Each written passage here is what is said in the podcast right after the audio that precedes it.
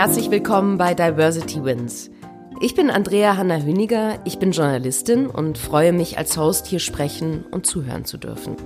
Chancengerechtigkeit und Migrationshintergrund hängen in Deutschland immer noch stark zusammen. Wir sprechen heute unter anderem über Diskriminierungserfahrungen und den alltäglichen und nicht alltäglichen Herausforderungen im Privat- und Berufsleben unserer Gäste. Ich freue mich deswegen heute mit zwei Persönlichkeiten zu sprechen, die beide sehr beeindruckende Geschichten mitbringen. Gülabatin Sun und Khalid Rifai. Gülabatin Sun ist Head of Operations der Deutschen Bank sowie Global Head of Diversity and Inclusion. Mit ihr sprechen wir gleich über Herkunft und Aufstieg und ob Glück wirklich so ein entscheidender Faktor ist. Unser zweiter Gast und Partner in Crime ist Khalid Rifai. Er hat in seiner Karriere und in seinem Leben mehr gesehen als manche in fünf. Er ist Partner bei McKinsey und hier unter anderem für Diversität im Unternehmen zuständig. Was das heute bedeutet, erklärt er uns gleich.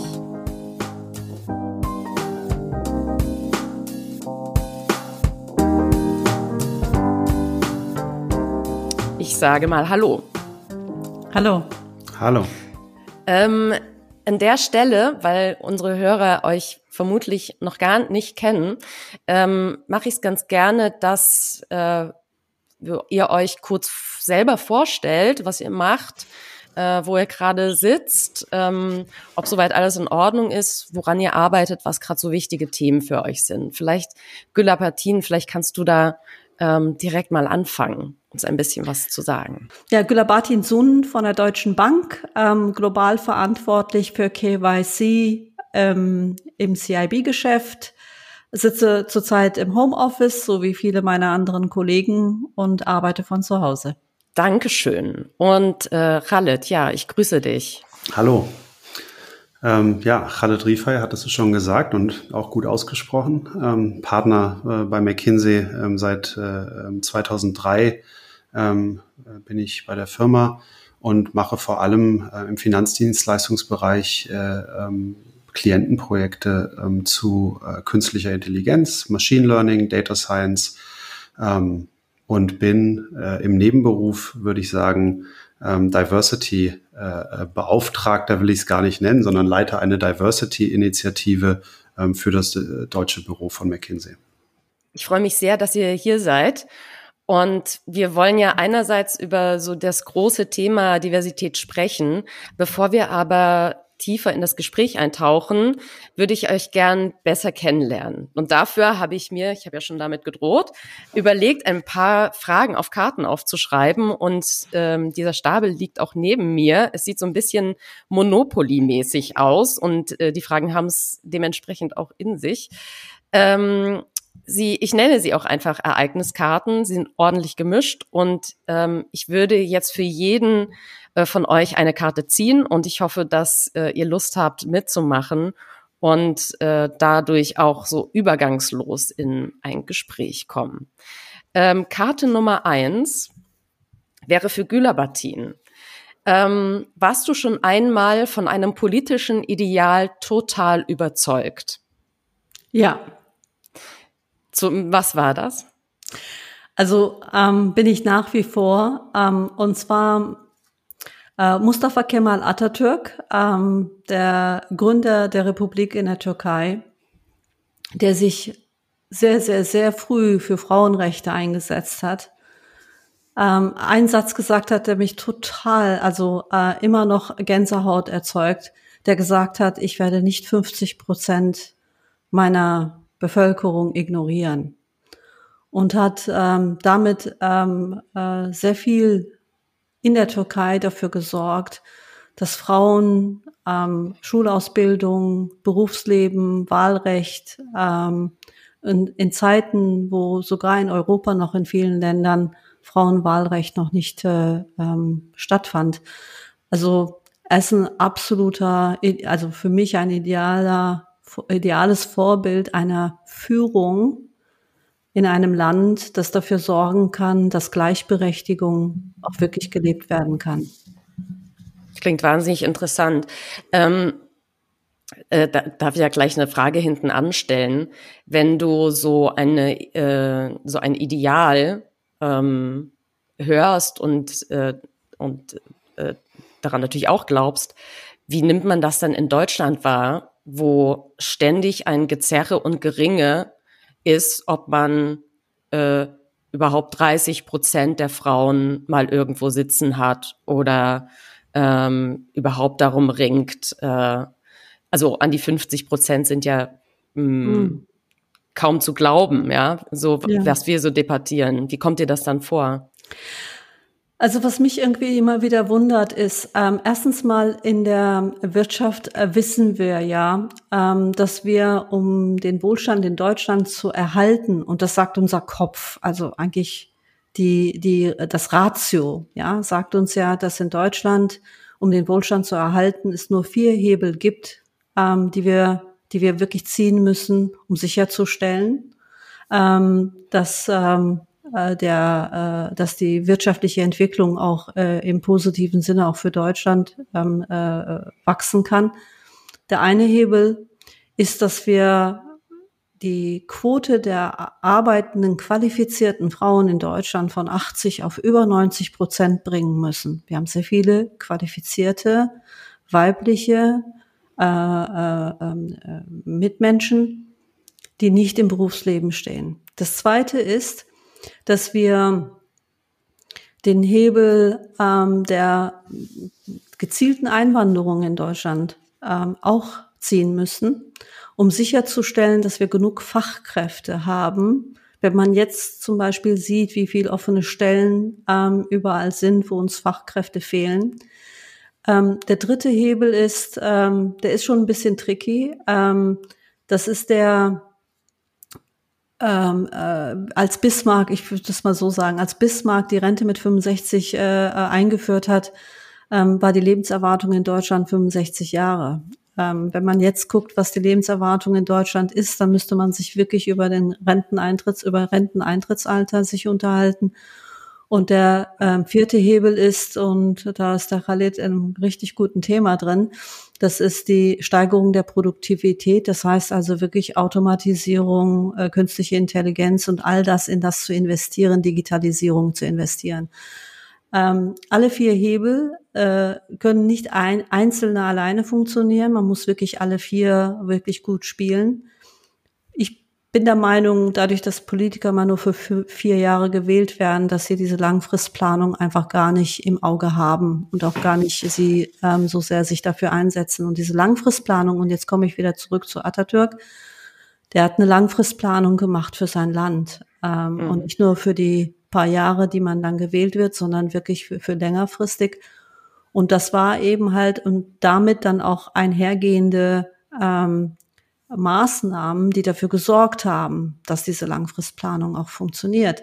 Ähm, wie kann man, also wenn wir Frauen im Berufsleben haben möchten, dann müssen wir auch was dafür tun. Also da geht's, da fängt's von der Kinderbetreuung an, da geht's äh, um, um ähm, Aufklärung, ähm, da geht's um Hilfestellung, ähm, ähm, also so viele Dinge ähm, kann ich gar nicht aufzählen. Also wenn wir es ernst meinen, müssen wir wirklich aktiv was tun und eher eine Langfristplanung haben als eine zu kurzfristige Vierjahresdenke.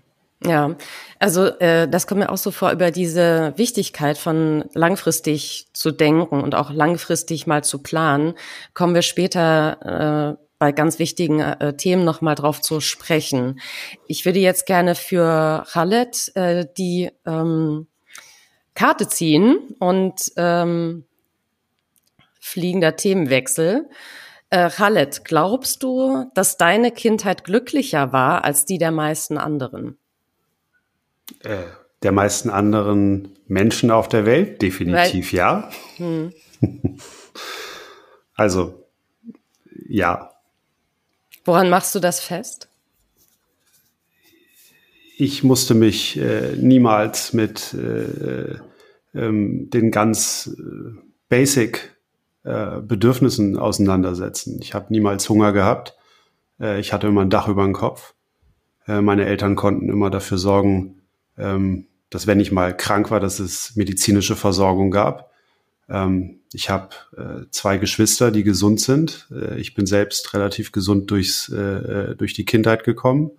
Ähm, und ich glaube, das ist schon mehr als äh, 95 Prozent aller Kinder auf der Welt irgendwie von sich behaupten können.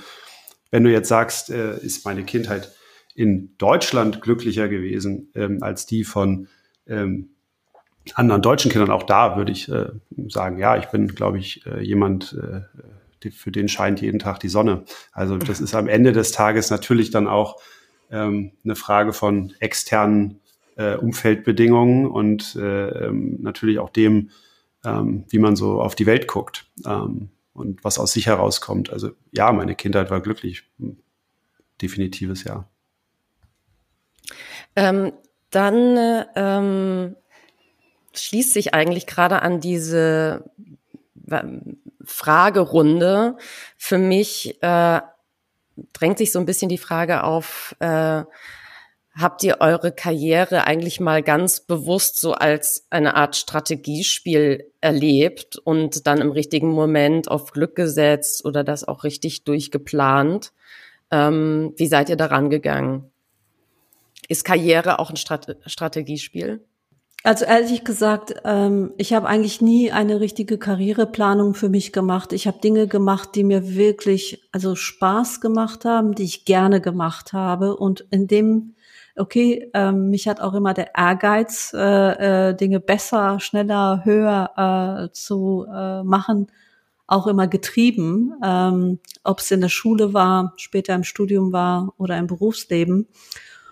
Und, ähm, und damit hat sich dann irgendwie, haben sich Türen geöffnet. Also ähm, das ähm, hört sich manchmal immer so an, wenn manche Leute von außen gucken, sagen, ach, du hast ja so viel Glück im Leben gehabt. Ähm, es äh, hat nichts mit Glück zu tun. Ich habe, wenn ich so rückblicke, 30 Jahre Berufsleben, würde ich sagen, das war echt harte Arbeit, richtig harte Arbeit. Sich reinknien, Dinge anpacken, machen, tun und hoff, also und, und zum Glück auch gute Führungskräfte gehabt zu haben, die das gesehen haben, die das geschätzt haben und dann mir neue Möglichkeiten eröffnet haben, die ich dann auch wieder nutzen und dann auch ähm, äh, was draus machen konnte.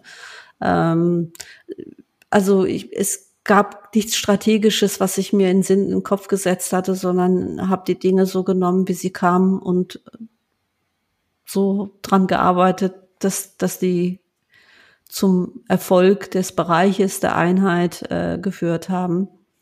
Ähm, du hattest mir im Vorfeld auch schon von deiner Duisburger Kindheit äh, erzählt und da waren die Bedingungen ja alles andere als, dass man sagen kann, äh, hier findet bald ein klassischer Aufstieg statt. Also ähm, du hattest ja ganz andere Startbedingungen an, sagen wir mal, äh, ein äh, deutscher Hans, äh, der in einem friedlichen Vorort aufwächst. Da gibt's ja ja.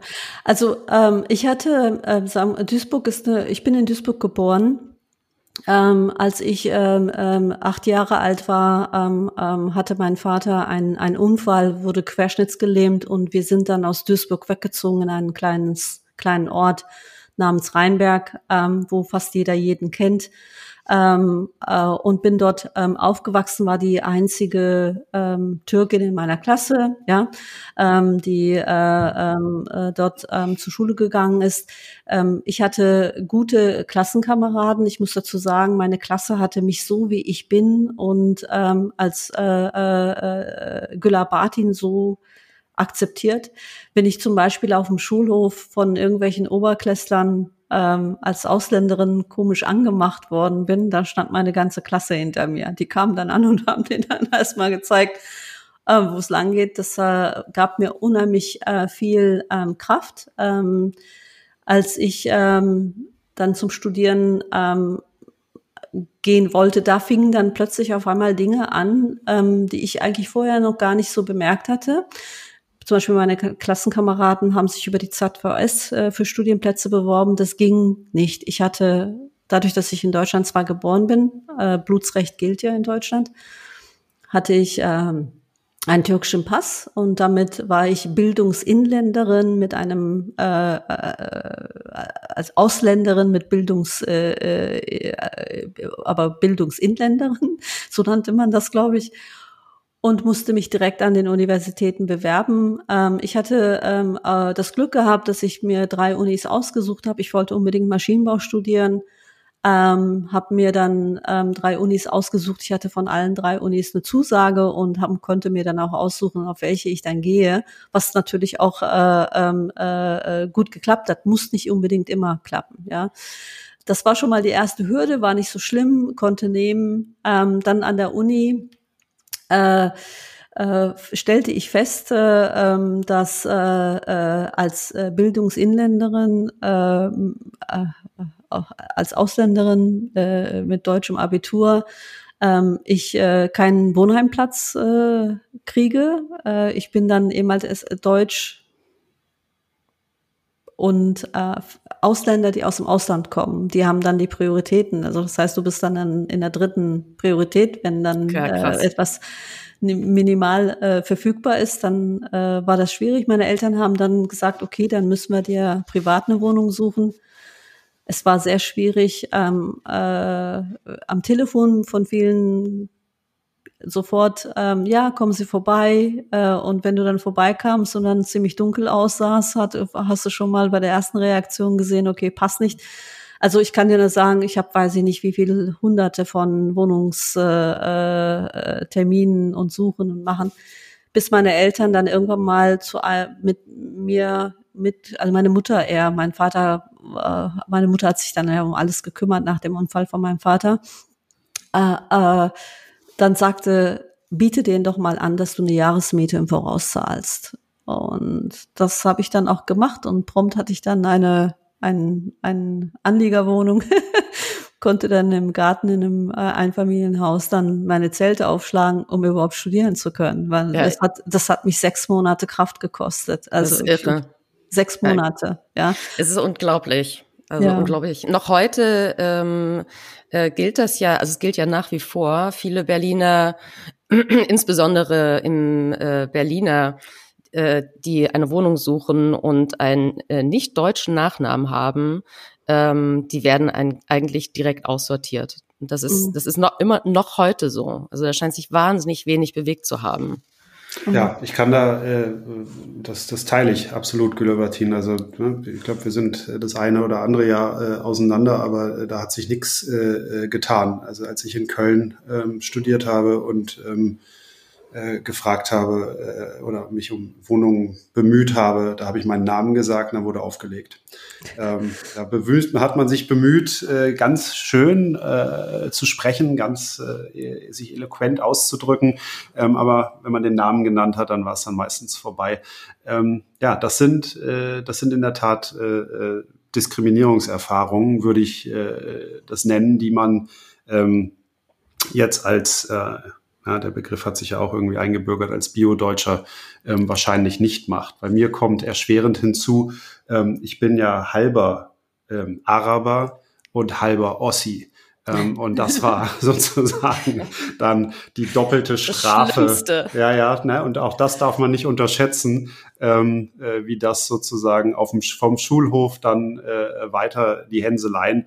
Man lernt dann äh, ähm, damit umzugehen. Ähm, allerdings äh, hat das nie ganz aufgehört. Und ähm, das hat auch nie ganz aufgehört, selbst wenn man in Kreise kommt oder selbst wenn man irgendwie in sehr offene, ähm, progressive äh, Kreise kommt. Ähm, Leute, die von sich denken, dass sie ähm, ja niemals Vorurteile haben würden, die glauben dann, dass sie sich so einen Witz herausnehmen können ähm, wie zum Beispiel, ach, ist dein Bart schon wieder lang geworden, du alter Schläfer, ähm, oder ja. Ähm, ähm, ja, auch, auch äh, Anmerkungen oder Bemerkungen über äh, ähm, meine Herkunft aus Ostdeutschland.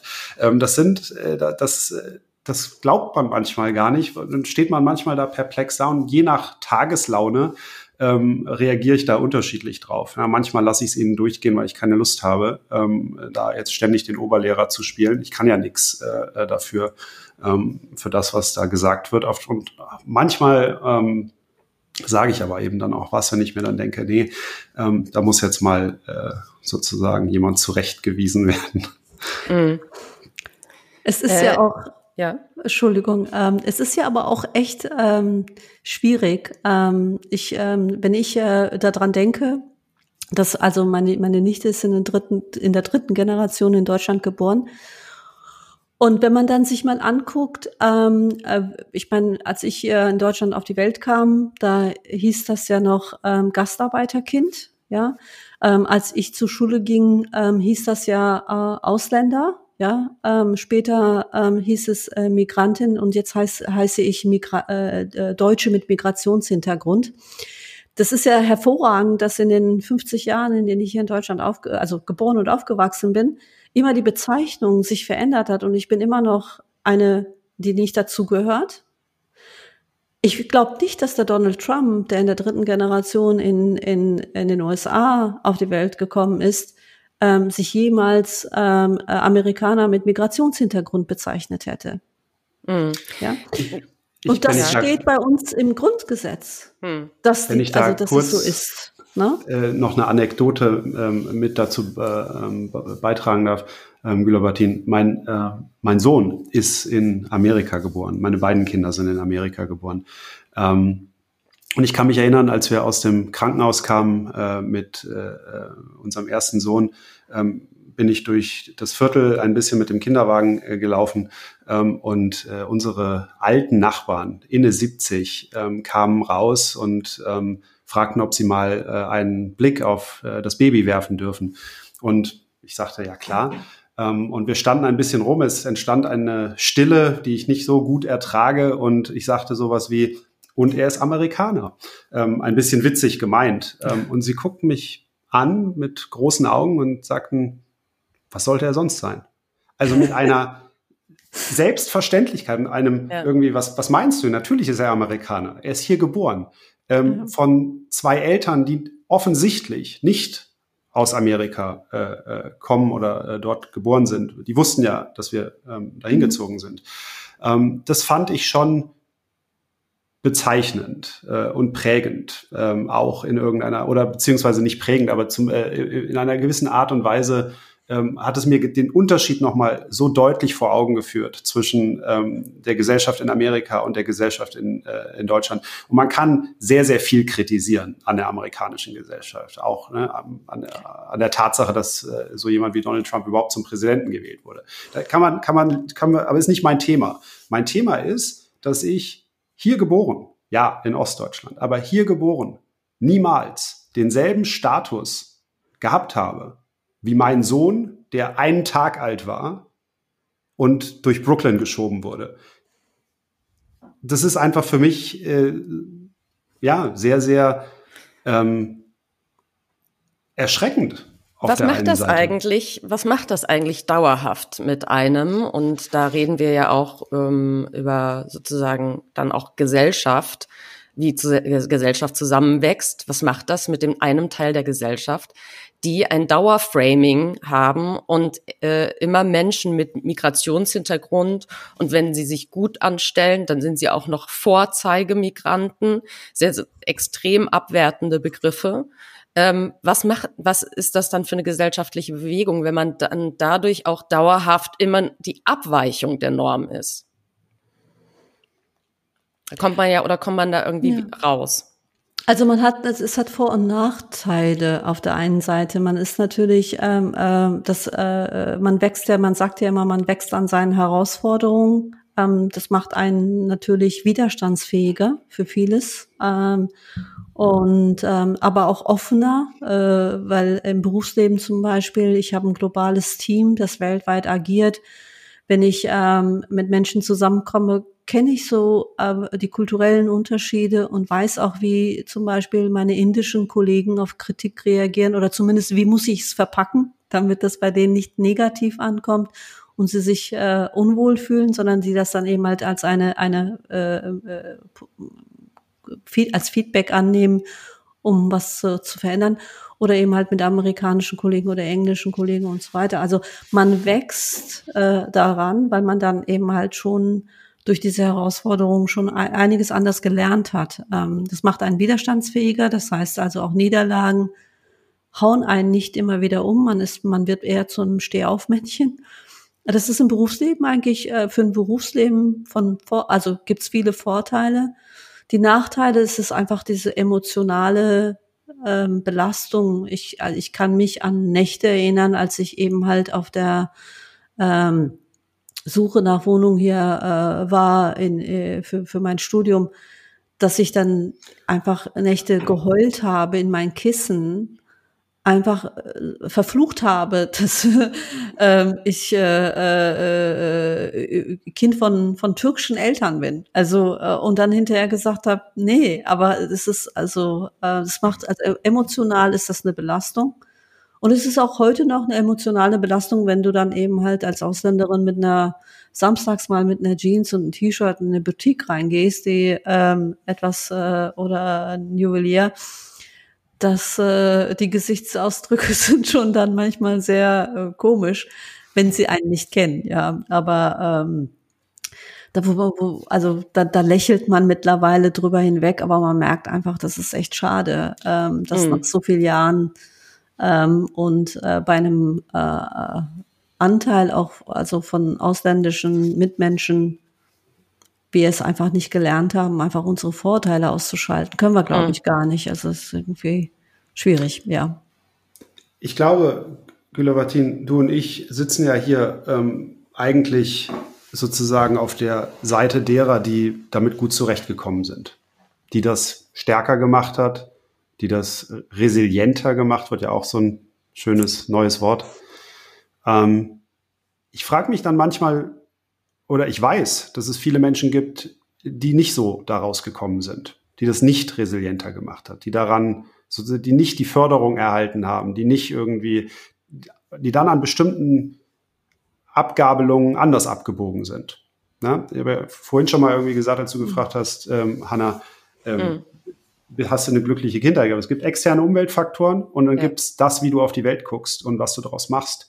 Ähm, und ich glaube, es gibt einen großen Teil von Menschen mit Migrationshintergrund, ähm, die eben nicht resilienter geworden sind. Und ich glaube, es geht eigentlich nicht um Güler-Batin oder mich, weil ja, wir, das, da kannst du sagen, ist doch, ist doch alles gut gelaufen. Was beschwert ihr euch denn? Ich beschwere mich auch gar nicht. Mhm. Ich glaube, es geht um die Menschen, die eben nicht diese Abwägung oder Abzweigung nehmen, sondern äh, die dann andere, die dann weniger Chancen haben, aus ihrem Leben was zu machen ähm, äh, oder auch Chancen haben, sich einfach zugehörig zu fühlen. Und ich glaube, das ist ja das eine und das andere, was du auch angesprochen hast, Güler-Martin. Das eine ist irgendwie so das Berufliche, das andere ist das Emotionale. Ähm, ja, zum einen geht es darum, was aus seinem Leben zu machen. Das ist, und was das heißt, aus seinem Leben was zu machen, das muss jeder für sich selber irgendwie ähm, definieren. Auf der anderen Seite geht es aber um ganz, ganz elementare Grundbedürfnisse, nämlich so einem Gefühl nach Zugehörigkeit, ähm, so ein Gefühl von Geborgenheit, Gefühl von, ja, also es ist ja, man möchte dazugehören und man wird eigentlich immer wieder abgelehnt. Das macht was mit einem. Das macht was mit einem, indem man irgendwie sagt, ja, ich streng mich extra hart an, dazuzugehören oder irgend andere sagen, nee, dann, dann eben nicht. Dann dann eben nicht. Und das eine Zahl bringt das ganz gut zum Ausdruck. Ähm, wir hatten vorhin schon mal über Amerika gesprochen. In Amerika in der dritten Generation von Einwanderern sind, lass mich lügen, 70, 80 Prozent fühlen sich als Amerikaner. Und es ist völlig unabhängig davon, wo sie herkommen. Ob das aus der Türkei ist, aus dem Nahen Osten, äh, Kroatien, äh, Afghanistan, wo auch immer. 80 Prozent fühlen sich in der dritten Generation als Amerikaner. In Deutschland fühlen sich 80 Prozent in der dritten Generation immer noch als Zugehörige des Landes, aus dem ihre Eltern und Großeltern eingewandert sind. Und das hat nichts mit mangelnder Integrationswilligkeit zu tun. Das hat was damit zu tun, dass das aufnehmende Gefäß eben nicht hm. willkommen heißt, ja, sondern es ist eben beweis dich erstmal. Ja.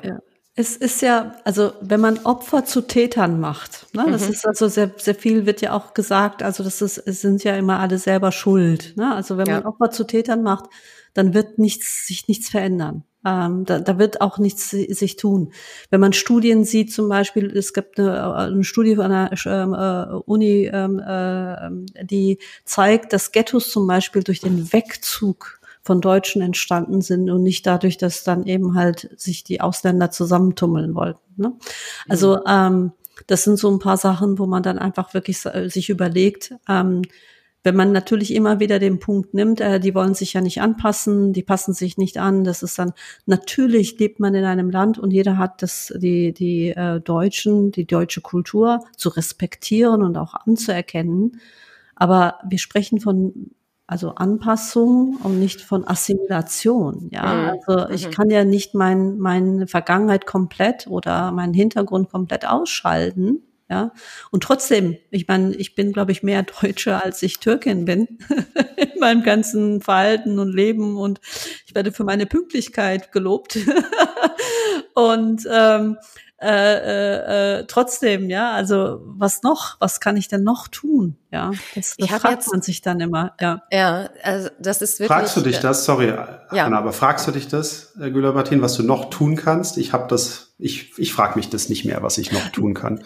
Äh, das ist mir sozusagen, ich bin ich, ich bin mehr als nur Deutscher, mehr als nur Araber, mehr als nur Ossi, Wessi, irgendwas. Ich bin ich und ich versuche mich einzubringen mit all diesen Facetten. Und ich bin heute, fühle ich mich mal ein Stück mehr als Araber, morgen fühle ich mich mal ein Stück mehr als Deutscher, übermorgen fühle ich mich äh, vielleicht ein Stück mehr als Amerikaner. Und es ist für mich okay. Die Leute sollen daraus machen, was sie wollen. Aber wie gesagt, ich kann das sagen. Ich habe das mhm. Privileg, das sagen zu können. Und ich habe auch das Privileg, du hast es eben gerade angesprochen, irgendwo reinzugehen und angeguckt zu werden, als ob man sozusagen sich Dinge nicht leisten können würde und darüber zu lächeln. Da, da, ich habe dieses Privileg und ja, wir haben das wahrscheinlich hart erarbeitet, wir hatten wahrscheinlich auch eine Menge Glück und wir haben in einer bestimmten Art und Weise auf die Welt drauf geguckt und gesagt, wir machen da was draus. Ähm, wie gesagt, mir geht's eher darum zu sagen, ich möchte nicht, dass Menschen sich immer wieder erklären müssen, beweisen müssen, sich fragen müssen, was kann ich denn noch tun, damit ich angenommen werde, damit ich die, damit ich dazugehöre. Ähm, und da müssen wir, glaube ich, drüber reden, wie man, wie man das hinkriegt. Ähm, nicht für uns, Gülabertin, ja, also wir, ne, sondern für die nachkommende äh, Generation.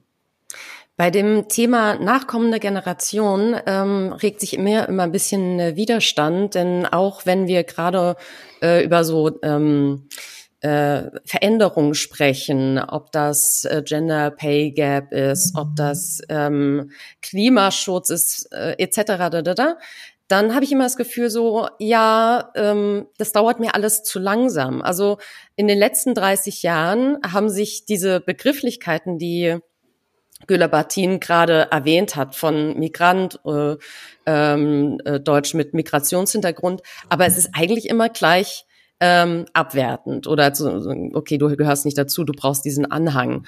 Und ich habe das Gefühl so, wow, wir brauchen echt lange, um minimalste Veränderungen zu machen und hinzukriegen. Woran, woran liegt das? Also mich, mich, mich macht es wahnsinnig.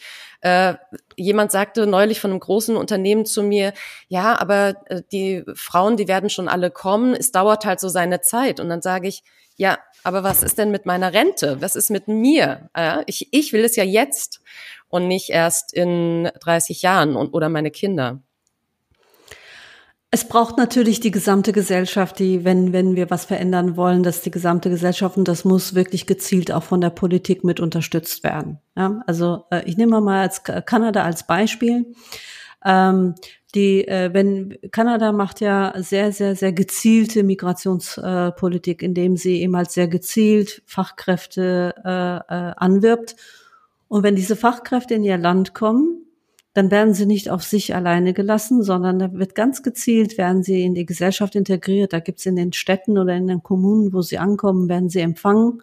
Dann gibt's dann Menschen, die sie begleiten, anzukommen. Ja, und dann sind sie Teil dieser Gesellschaft. Es ist total organisiert. Ja, ähm, oder eben halt, äh, wenn man äh, Frauen im Berufsleben sich anguckt, ähm, ähm, der, dieser gesamte Supply Chain, den man in manchen Ländern, also wo sehr, sehr hohe Frauenanteile, gerade in den nordischen Ländern, wenn man da hinguckt, wie hoch die Frauenanteile sind, die im Berufsleben stecken, die auch sehr schnell auch nach einer Geburt eines Kindes wieder zurückkommen, wie, der, wie das funktioniert. Also die gesamte Kinderbetreuung und alles drum und dran ist da. Mhm. Und hinzu kommt noch, dass eine Mutter, die nach dem, nach der Geburt ihres Kindes wieder arbeiten geht, in der Gesellschaft nicht als Rabenmutter bezeichnet wird. Ja, in mhm. Deutschland ist es schlimm. Also meine Schwägerin, die direkt nach der Geburt ihres Kindes wieder Vollzeit arbeiten gegangen ist, wurde in der Krippe auch von Frauen wie Vollzeit? Also statt zu sagen, wow, finde ich gut, dass du das machst, ja, wir unterstützen auch, also gegenseitig nicht. Ne? Also die Gesellschaft mhm. muss mitmachen, aber es muss gezielt auch durch die, ich, ich meine, ich, es ist immer einfach zu sagen, die Politik muss, aber wir müssen die Gesellschaft schon organisiert die Themen angehen, sonst wird es sich nicht verändern, weil wir wachsen einfach mit all diesen Vorurteilen auf. Ja. Das, das wächst ja nicht aus uns heraus. Ja? Genau, es wächst eigentlich viel stärker immer weiter in eine Gesellschaft hinein, wenn man es einfach nicht äh, ja. bewusst ähm, äh, rauszieht, diesen, diesen Stecker.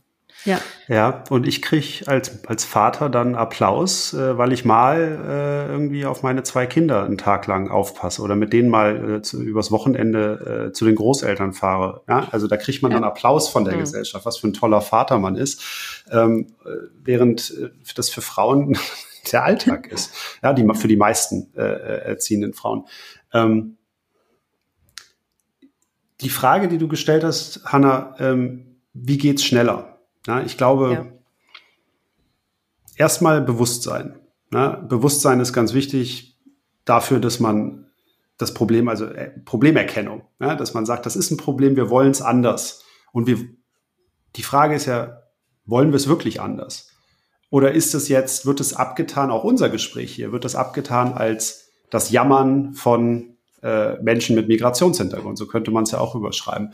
Ich ähm, bin immer der Meinung, man muss ein Narrativ ähm, bauen, das überzeugend ist, das irgendwie sagt, ihr habt was davon. Ähm, Güler Bartin, du hattest es gesagt, äh, es ist einer der vier Hebel, um unseren Wohlstand zu sichern.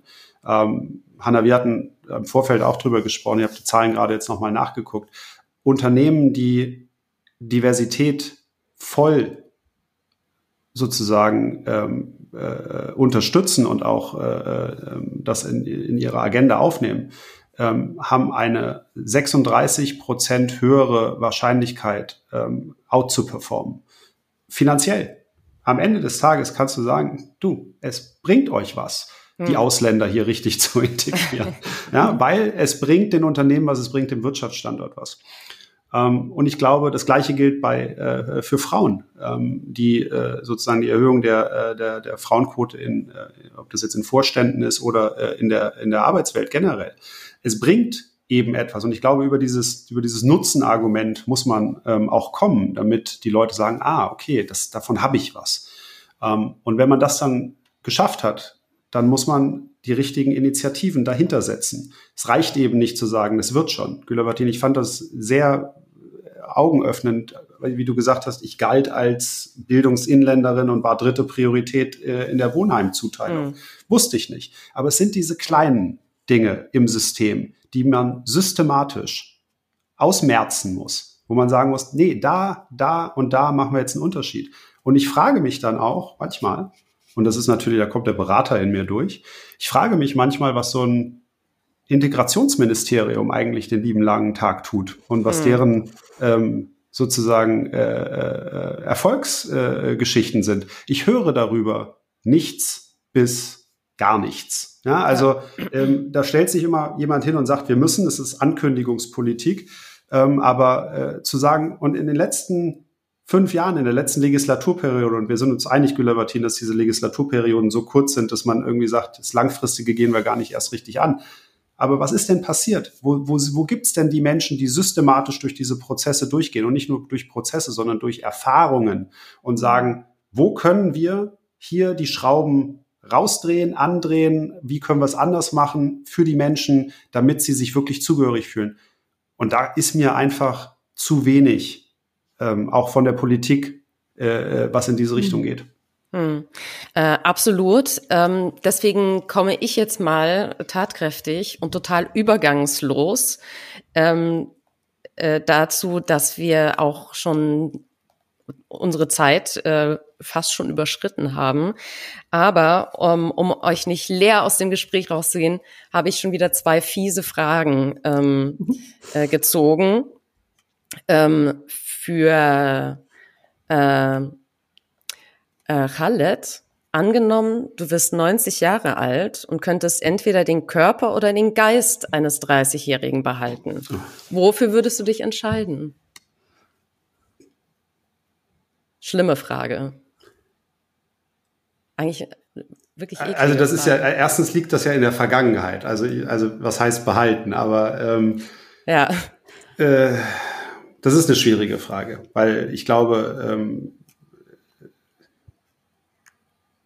ich finde es, ich es schön, wie mein Geist sich entwickelt ähm, über Zeit. Äh, ich glaube, wenn das jetzt noch äh, 45 ähm, Jahre so weitergeht, ähm, dann würde ich sagen, ich möchte diesen Geist des 90-Jährigen haben und nicht Ge den Geist des 30-Jährigen. Auf der anderen Seite würde das voraussetzen, ähm, dass man geistig so flexibel bleibt wie jemand äh, äh, der 30 ist, dass die Gehirnmasse so äh, ähm, sozusagen die Plastizität der Gehirnmasse äh, flexibel bleibt. Ähm, und auf der anderen Seite würde ich den Körper eines 30-Jährigen behalten. Ich gucke manchmal alte Fotos an und denke mir, wie sahst du denn da aus? Ich gefalle mir eigentlich immer jetzt am besten. Also von daher, auch dort habe ich Hoffnung. Mir Geht dass das irgendwie so. mit 90 äh, immer noch so ist. Also von daher würde ich, glaube ich, ganz gerne 90 werden ja. ähm, und äh, diese Erfahrungen sammeln, was mit meinem Geist und meinem Körper passiert. Ich blicke da nicht so zurück und schwelge in, ach hätte ich doch und könnte ich doch. Ja, ja, immer im gleichen Körper zu stecken, äh, ist, finde ich, auch so ein bisschen immer die gleiche Klamotte anzuhaben.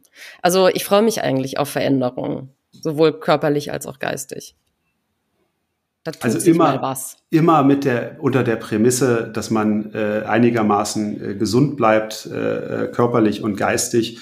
Ähm, und dass man, vielleicht erzähle ich das noch ganz kurz und ich weiß, dass wir aus der Zeit sind. Ich habe einen ähm, väterlichen Freund und Mentor, der mittlerweile 86 ist. Ähm, und äh, der für mich ein ganz, ganz großes Vorbild für das Altern ist, der nämlich zum Beispiel sehr, immer sehr, sehr gern wandern gegangen ist und äh, jetzt seine, seinen Wanderrucksack sich eben schon mal zum, äh, zum Zielort äh, ähm, fahren lässt und dann mit leichtem Gepäck sozusagen hinterher wandert. Der hat ein ganz, ganz tolles, also eine ganz tolle Einstellung zu diesem, ja, es wird weniger, meine Kraft wird weniger, meine geistige, meine körperliche Kraft wird weniger. Und ich schaue dem zu und ich kann das akzeptieren und ich mache dann noch das, was möglich ist und bin damit zufrieden.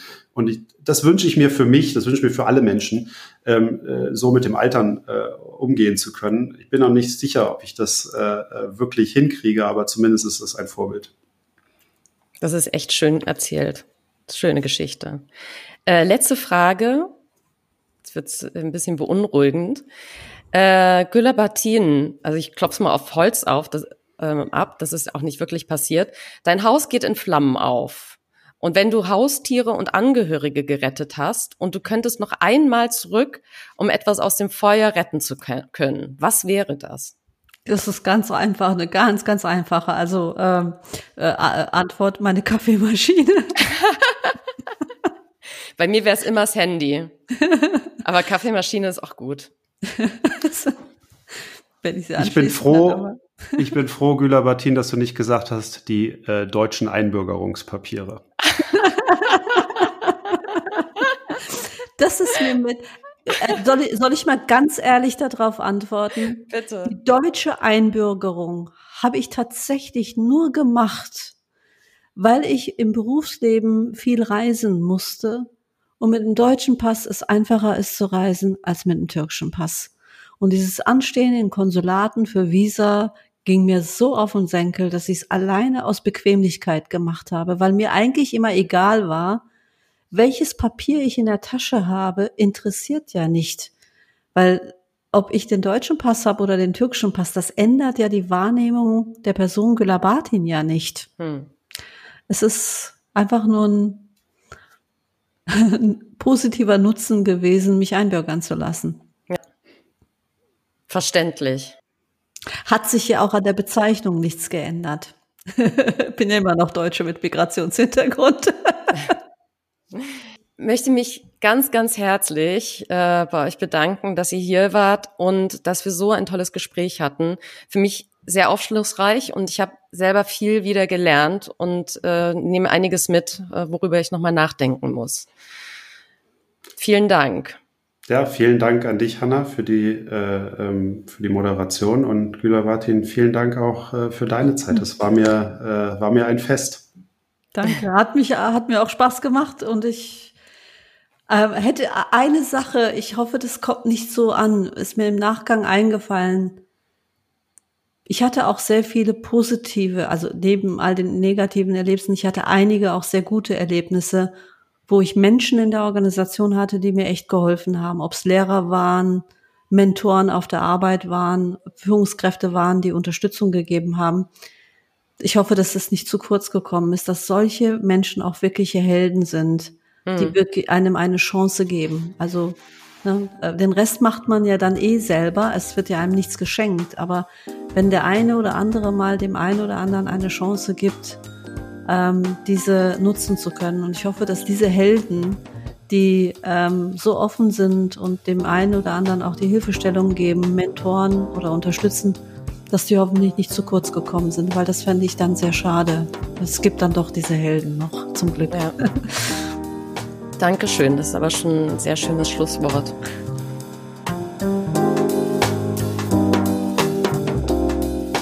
Dieser Podcast ist eine Produktion von McKinsey. Weitere Informationen rund um Diversity Wins und noch viel mehr findet ihr unter mckinsey.de. Bei Feedback, Fragen und Anregungen twittert uns doch gerne eure Meinung mit den Hashtags Diversity Wins und McKinsey. Oder schreibt uns eine E-Mail an diversitywins at mckinsey.com.